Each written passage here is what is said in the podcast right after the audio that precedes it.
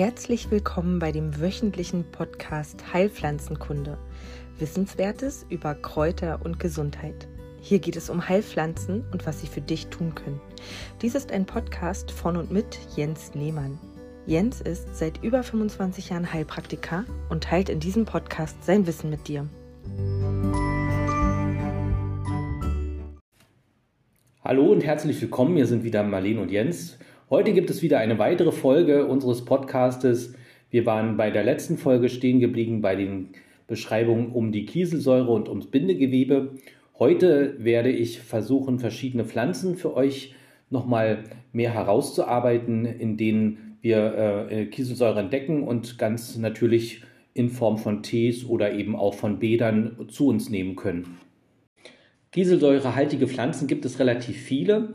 Die größte und bekannteste habe ich euch schon mal im Abschnitt über die Blaseniere bekannt gemacht. Und zwar ist das der Schachtelhalm. Den habt ihr bestimmt alle schon mal sowieso in Natur gesehen. Ich möchte euch hier heute verschiedene andere Pflanzen näher bringen, mal kurz erwähnen und einige davon etwas mehr beleuchten. Und zwar habe ich mich dafür den Vogelknöterich entschieden, für den ockergelben Hohlzahn und Angerissen werden auf alle Fälle Hafer, Gauchheil habt ihr vielleicht noch nie gehört, Erika oder Heide und das Lungenkraut. Beginnen möchte ich heute mit dem Vogelknöterich. Der hat ähm, ja nicht so einen großen Ruf, dass er eine große Heilpflanze ist und wahrscheinlich viele von euch kennen den gar nicht vom Namen her. Der hat natürlich einen lateinischen Namen Polygonium aviculare oder Sanguinaria und das ähm, zeigt eigentlich auch schon, in welche Richtung er guckt, wenn man ein bisschen Latein weiß, dass man, äh, kann man sich ein bisschen herleiten, Sanguinaria muss irgendwas mit Blut zu tun haben und Aviculare ist die lateinische Bezeichnung für Vogel. Ähm, das äh, setzt sich dann halt im Deutschen fort, Vogelknöterich, weil eben diese Pflanze Knoten bildet, nennt man sie eben Knöterich. Manchmal sind die, äh, die Namensgebungen auch äh, sehr einfach gehalten. Er ist eine sehr, sehr anspruchslose Pflanze, die trifft man ziemlich oft und ähm, das ist eine der, der Pflanzen, die nicht so einen einheitlichen Wuchs hat. Also die passt sich mit ihrem Wuchs und äh, ihrer Ausprägung den Böden an, die sie halt vorfindet. Und so kann es eben sein, dass sie mal aufrecht steht und mal liegt. Die äh, Gemeinsamkeit ist allerdings, dass es sich immer die gleiche Pflanze handelt, äh, dass es elliptische Blätter gibt und die sind so klein, also wirklich sehr, sehr klein. Und ähm, diese ganze Pflanze bildet irgendwann im Laufe des, des Jahres kleine rötliche Blüten aus. Und hier ist auch schon der erste ähm, Hinweis darauf, dass das irgendwas mit Blut zu tun haben muss, denn rote Blüten heißen in der oder bedeuten in der in aller Regel, dass eben die Pflanze irgendwie in eine der Blutrichtungen hineinreicht von der Wirkung her. Er wächst überall auf der Welt, das heißt, unsere Vorfahren haben ihn halt auch schon gekannt und auch in der normalen Heilkunde mit verarbeitet. Früher waren die Anwendungen natürlich ein bisschen anders ausgerichtet und haben eine andere Nomenklatur besessen. Ich versuche mal ein bisschen was zusammenzutragen. So findet man halt in den Kräuterbüchern folgende Formulierungen ganz äh, unterschiedlicher Ausprägungen und auch in verschiedenen Jahrhunderten immer wieder, dass es eines der gemeinen Kräuter wäre und das wirkt eben sehr stopfend und zusammenziehend so könnte man das ja auch heute ganz gut erstmal übersetzen. Und dann hat man eben immer mal wieder Beispiele dafür dann halt angegeben, also Bauchflüsse, Erbrechen, Blutspein, übermäßige Menstruation und Stein- und Griestreibend hat man dann daraus gemacht. Und natürlich auch äh, gleich noch ein bisschen drastischere Worte gewählt, wie eben die tauben Ohren, faulen, faulendes Zahnfleisch, hitzige Wunden und alte Schäden gleich damit hinten rangeschoben, heißt im Prinzip, das ist eine Pflanze, die regeneriert wirklich die schlimmsten Dinge, die wir so uns vorstellen können, also bis hin zu eiternen und schon fast äh, faulenden Wunden. Das ist ja heutzutage nicht mehr der Fall, aber äh, es ist trotzdem gut, sowas zu wissen und zu kennen, falls man mal in, in die Gelegenheit kommt, äh, mal so sein Wissen weiterzugeben. Ja, das ist immer gut, wenn man doch ein bisschen was in der Hinterhand hat. Auch heute wird er eben noch bei verschiedenen Erkrankungen und Symptome, Symptomen mit verschiedenen Blutungen verwendet und zwar hier in Form von Tee. Man nimmt dazu die gesamte Pflanze, also es ist ein, ein äh, Gemisch aus Blättern und Stängeln und auch eben Blüte, wenn man eben bekommt. Und hier können die Blutungen aus den verschiedensten Ecken unseres Körpers stammen, sowohl aus der Gebärmutter, aus dem Magen, aus dem Darm, aus der Lunge. Also das äh, ist eben an also es ist so ein bisschen egal, woher das Blut stammt. Natürlich ist es gut bei so äh, Erkrankungen erstmal den medizinischen Kollegen zu Rate zu ziehen und nicht wild auf sich selbst äh, loszutherapieren. Also man sollte schon her erstmal wissen, woher diese Art von Erkrankung kommt. Und äh, dann ist es auch sehr gut, wenn man da natürlich begleitend schon mit den einfachsten Mitteln selbst zu, äh, sich zu helfen weiß. Und ähm, alles Weitere wird dann natürlich die Untersuchung auch der Schulmediziner und natürlich auch der heilpraktischen Kollegen auch mit sich bringen. Aber im Wesentlichen könnt ihr euch merken, der Vogelknöterich verschließt eben Wunden und äh, heilt entsprechend alte Zustände. So würde ich das vielleicht als ähm, Oberbegriff halt zusammenfassen. Alle kieselsäurehaltigen Pflanzen bearbeiten natürlich neben diesem mehr oder weniger großen Schwerpunkt äh, des, des Organs den Bereich der Lunge und der Bronchien, weil eben das ganze Gewebe halt aus ja, ich sag mal, kieselsäurehaltiger Struktur oder, oder Bindegewebe besteht. Und äh, hier sind eben alle Pflanzen mit in der Wirkung zusammengefasst. Jetzt egal, ob man eben das Lungenkraut halt einsetzt oder den Schachtelhalm. Also alle Pflanzen, die Kieselsäure enthalten, wirken mehr oder weniger stark eben auf die Bronchialästchen ein und auch äh, auf das Lungengewebe reinigend bzw. regenerierend. So steht also im Anteil äh, im Abteil der Hauptanwendung auf alle Fälle die Lunge eher im Vordergrund. Allerdings hat sie eben auch, ähm, gibt es eben Anwendungsbereiche eben, die eben das Blut betreffen oder eben auch die Gebärmutter und den Magen-Darm-Bereich. Überall, wo Blutungen ähm, auch kleinerer Art halt zu erwarten sind, Zahnfleischbluten ebenfalls. Äh, da setzt man den Vogelknöterich gut ein. Hier als Tee, den gibt es halt auch als Tee in den jeweiligen Apotheken kann man ihn noch bekommen. Eine Urtinktur gibt es auch. Äh, Tinkturen muss man sich selber machen und Standardpräparate gibt es aufgrund dieser ja doch Kleinheit des Mittels eher nicht. Aber äh, das ist auch nicht schlimm. Also wenn man sich äh, mit den Teeanwendungen ganz gut behelfen kann, äh, dann ist das ja eigentlich schon mal erstmal eine große Sache, wenn man den überhaupt noch bekommt. Wenn ihr sie selber sammeln wollt, dann ist der Herbst in jedem Fall der beste Zeitpunkt, weil die Pflanze in im Laufe des Jahres immer mehr Kieselsäure anreichert. Also im Frühling ist eher wenig zu erwarten, aber im Herbst eben mehr. Und weil sie eben sehr, sehr oft und sehr, sehr viel wächst, ist das halt auch ganz gut, wenn man sich gute Plätze sucht, um was zu sammeln. Und dann kann das Experiment auch schon losgehen. Ich muss noch nachreichen, dass der Vogelknüterich aus einer botanischen Familie stammt. Wer hätte es gedacht? Und zwar hat ihn äh, Linné in eine äh, Familie gesetzt, in die er sonst wohl keine andere Pflanze setzen konnte. Er hat diese Familie Knöterichgewächse genannt und wir kennen die, ja, wir können diese, wir kennen diese Pflanze in, ähm, meistens im, im Stadtbild der, ähm, der Fassadenbegrünung. Also hier gibt es auch Knöterich, der halt nach oben wächst. Äh, der ist halt nah verwandt und hat eine unglaubliche Wachstums- äh, Kraft in sich. Ich glaube, acht Meter im Jahr schafft er locker zurückzulegen. Also wenn man seine äh, Fassade oder sein, seine Hauswand begrünen möchte, wäre das ein, eine gute Pflanze. Allerdings braucht der halt eine Kletterhilfe. Also der kann sich nicht alleine festhalten wie der Efeu. Der Knöterich braucht mal irgendwie Seile oder irgendwie ein Geflecht, woran er halt sich winden kann und sich da, da dadurch halt festhält. Und in dieser gleichen Familie ist eben dieser Vogelknöterich, also wir haben es hier mit einer Pflanze zu tun, die hat sehr starke ähm, eben Vitalkräfte, so würde ich das ausdrücken. Ja, soweit zu dieser wunderschönen Pflanze. Ähm, dann möchte ich euch eine weitere Pflanze vorstellen, die heißt der ockergelbe Hohlzahn. Auch die habt ihr wahrscheinlich noch nie gehört, aber das macht es ja umso spannender, euch genau von diesen Pflanzen, die eigentlich, ja, ich sag mal so, äh, früher eben viel benutzt wurden, aber heutzutage immer mehr in den Hintergrund rutschen. Und da will ich ja sowieso dagegen arbeiten, dass wir eben nicht mit unseren Kindern irgendwann dastehen und eben Pfefferminz und Kamille und Brennnessel noch kennen. Nein, es äh, sollte eben dazu führen, dass wir eben möglichst viele Pflanzen und auch viele ungewöhnliche Pflanzen immer noch im Blick behalten und einfach im Herzen weitertragen, was unsere medizinische Anwendung halt angeht.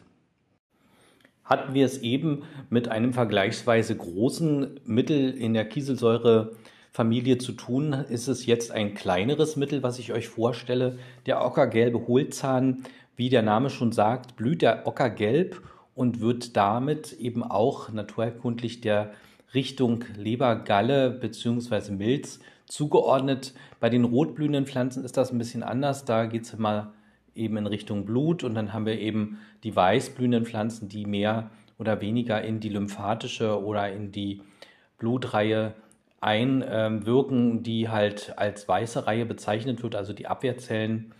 So kann man das vielleicht im groben umreißen. Der ockergelbe Hohlzahn ist eigentlich eben auch eine sehr stark ähm, kieselsäurehaltige Pflanze und wird eben auch schon seit alters her so für eben bronchiale Erkrankungen und Lungentuberkulose äh, und Herstellung der jeweiligen körperlichen ähm, Regenerationsprozesse wieder benutzt. Der ist gar nicht so sehr verbreitet, nicht so sehr stark wie der Vogelknöterich von eben, sondern der wächst halt wirklich nur so im westlichen Europa, also auch das nicht zu tief, also bis ans Mittelmeer kommt da eigentlich nur an einer Stelle so ran, da äh, so an Spanien, äh, da ist ähm, etwas mehr noch von ihm zu betrachten in der Wildbahn. Ansonsten geht er auch nicht zu sehr nach Norden. Also Südengland ist das nördlichste, was man von ihm äh, erwarten kann. Ansonsten eben das europäische Festland, also Frankreich und Spanien im Norden und Deutschland bei uns sowieso. Ähm, da trifft man ihn natürlicherweise an. Wie der genau aussieht, müsste halt wieder nachschlagen. Auch hier fällt auf, dass äh, das keine üppige Pflanze ist, wie überhaupt bei allen kieselsäurehaltigen Pflanzen beschränken sich die Vertreter meistens doch auf die strukturellen äh, Dinge. Ne? Das ist ja eben auch das Thema der Kieselsäure. Also wenn wir den Schachtelhalm uns in Erinnerung rufen, der hat ja keine Blätter in dem Sinne, sondern nur Stängel. Und äh, das ist beim Vogelknöterich auch nicht anders. Die Blätter sind sehr, sehr klein und man sieht einfach nur dieses weit geästete und der Hohlzahn jetzt eben hat auch schon ein bisschen üppigere Blätter und ein bisschen schönere Blüten. Allerdings fällt auch hier eben dieses starke Astwerk auf und weist uns direkt darauf hin, es muss um Struktur gehen in der Wirkung dieser Pflanze. Der hohe Anteil von Kieselsäure macht den Hohlzahn eben zu einer wunderbaren Pflanze für die Bronchial- und Lungenrestitution, für das Regenerieren eben dieser beiden ja, körpereigenen Strukturen. Und zeitgleich aber haben wir eben auch am Hohlzahn noch ganz andere Komponenten, eben die sich aus dieser ja, Blütenfärbung, will ich mal nennen, ähm, so äh, herauslesen lassen. Eben so gelb und orange, das sind eben die ähm, Anzeichen für Pflanzen, die oft eben mit der Leber bzw. mit lebereigenen Strukturen assoziiert werden und gleichzeitig das Orange geht so in Richtung Milz. Ähm, und hier haben wir mit äh, einer Pflanze eben Bekanntschaft gemacht, die sowohl die gelenksnahen Strukturen ganz gut bearbeitet und regenerieren lässt, als auch eben die Milz. Äh, die Milz wird ja so ein bisschen, ja, sag mal, schulmedizinisch wird die nicht so sehr geachtet, weil das ist so ein Organ, wenn man irgendwie stürzt oder einen Unfall hat und man hat einen Riss in der Milz, äh, dann nimmt man die auch einfach mal raus. Und das führt eben zu der Annahme, wenn das Leben danach so richtig weitergeht, äh, das ist ja eigentlich ein Organ, was so lebenswichtige Aufgaben scheinbar erfüllt. Das ist irgendwie lustig, weil nämlich die chinesische Medizin sieht das nämlich total anders. Die äh, sagen, also die Milz ist so zentral und wichtig in unserem Körper, äh, dass, die, dass der Mensch einfach gar nicht ohne, ohne sie leben kann oder ohne die Funktion leben kann. Die anderen Organe übernehmen sofort, wenn die Milz weg ist, die Organfunktionen. Und hier wird eben ähm, beschrieben, dass die die Milz eben die Aufgabe hat, die eingefahrene oder die, die Energie, die man sich von außen zufügt über die Lunge und über den Magen-Darm-Bereich, dass die halt von der Milz festgehalten wird. Also es ist eine Haltefunktion, die halt chinesisch dort eben erkannt und benannt wird. Wir im äh, westlichen Bereich sagen eben, die Milz hat zwei Funktionen. Wir haben einmal das Blut, ähm, äh, die Blutfunktion. Und zwar werden hier eben Vorstufen für weiße Blutkörperchen hergestellt und zeitgleich aber rote Blutkörperchen, die ja zu alt sind, wie in einem Netz eingefangen und ähm, ja, aussortiert dadurch. Also da wird eben kontrolliert, ist das rote Blutkörperchen eigentlich noch frisch und gut genug, kann sich gut verformen. Wenn nicht, dann bleibt es in dem Netz hängen und wird aussortiert. Und zeitgleich wird eben auch in der Milz eben äh, eine Art Reservoir angelegt oder eine Art ähm, Verwahrort äh, hergestellt, wo äh, mit eben ähm, eingefangene Viren und Virenpartikelchen sich anlagern. Also man kennt das unter diesem ähm, unter dieser Krankheit Epstein-Barr-Virus. Also das nennt sich auch landläufig pfeifersches Drüsenfieber.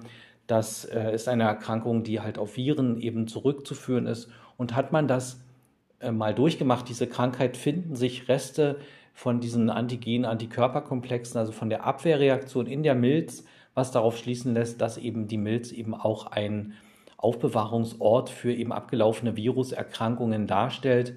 Und hier hilft eben der ockergelbe Hohlzahn uns die Milz wiederum zu säubern und zu ähm, regenerieren. Also das ist von, von großer Wichtigkeit, denn wir haben ja ganz viele Viruserkrankungen und da lohnt sich das immer mal wieder, den Mülleimer aufzumachen bzw. auszukippen. In der Apotheke bekommen wir das Kraut vom ockergelben Hohlzahn und sonst eigentlich nichts weiter. Es gibt eigentlich kaum äh, ein Standardpräparat, das diese Pflanze enthält. Es gibt auch keine Tinktur, die müsste man sich selber machen. Eine homöopathische Urtinktur und kleine homöopathische Mittel lassen sich mit dem Hohlzahn schon eher auch ähm, ähm, er, ähm, ergründen oder finden. Und das war es, was die, was die offizielle Seite uns so anbietet selber sammeln ist immer so ein bisschen schwierig, weil man den, wenn man den jetzt nicht so kennt, äh, auch ein bisschen verwechseln kann mit anderen Pflanzen. Hier wäre vielleicht der Trick, dass man sich einfach die halt in verschiedenen Kräuterläden oder Samenfachgeschäften äh, halt selbst besorgt, den anbaut, wenn man halt Platz dazu hat und den halt erntet. Dann weiß man wenigstens, dass es die richtige Pflanze ist.